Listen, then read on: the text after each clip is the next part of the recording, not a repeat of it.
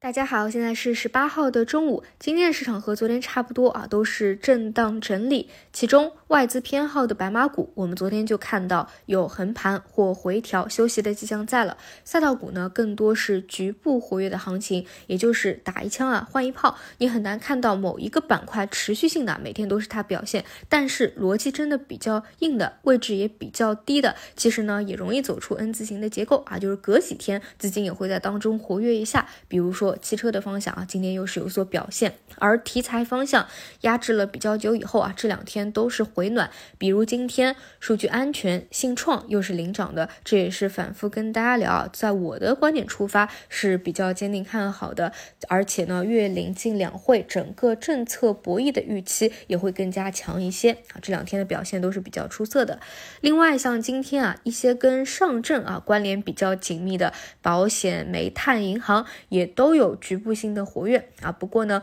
也都是以轮动的角度去看待它，而且呢，我个人呃是不判断啊这个位置就是三千二百五十点立马能够做反转行情的一个突破的，所以呢，对于其持续性是否有持续性的大行情是打一个问号的，所以这些呢也不会啊过度的去强调或者关注啊，只能当成轮动来看。另外呢，像呃大消费的方向，一些餐饮、旅游今天是持续低迷这一块呢，呃，就强调两点吧，一个是游资类的标的啊，一直来说是比较活跃的，其实从很久以前就已经是持续走低的。但是呢，像机构类的方向啊，因为前期北上资金流入的比较多，所以呢，硬生生又去拖动了一定的行情。但是很多的板块啊，已经来到了趋势性的一个压力位附近啊，比如说白酒，所以呢，这个位置去追涨，我觉得肯定是不理智的。啊，你如果想跟踪外资的一个动态，你不如去关注一下，还有其他的那些些大类的方向，哪个外资增仓比较多，你看看能不能短期再去跟随进行一个交易。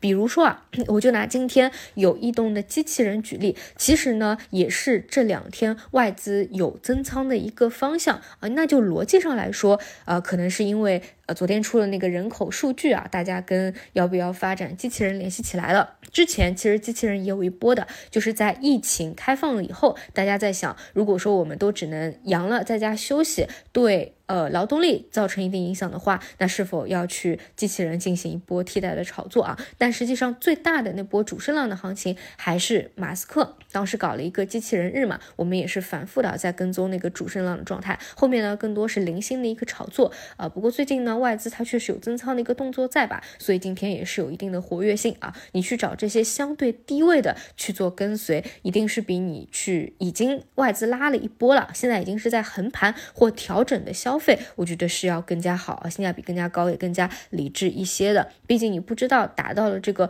呃分界岭，到底是要一波回调震荡，还是说直接进行一个突破，对吧？那买在一个波段的高点，那显然就是不划算了，要套一段时间了。这些是上午有所表现，值得去聊的方向。目前的情况呢，就是大盘啊偏向于区间震荡整理啊。如果是外资流入的情况下，你想要大跌是比较困难的。三千二百点是短期的一个支撑啊，但是呢。更多是不同的方向啊，每天在轮动着，大家一定要把握好节奏。长线啊，配置着拿过一个过节；短线呢，更多聚焦于数字经济就好。以上就是今天的内容，我们就晚上再见。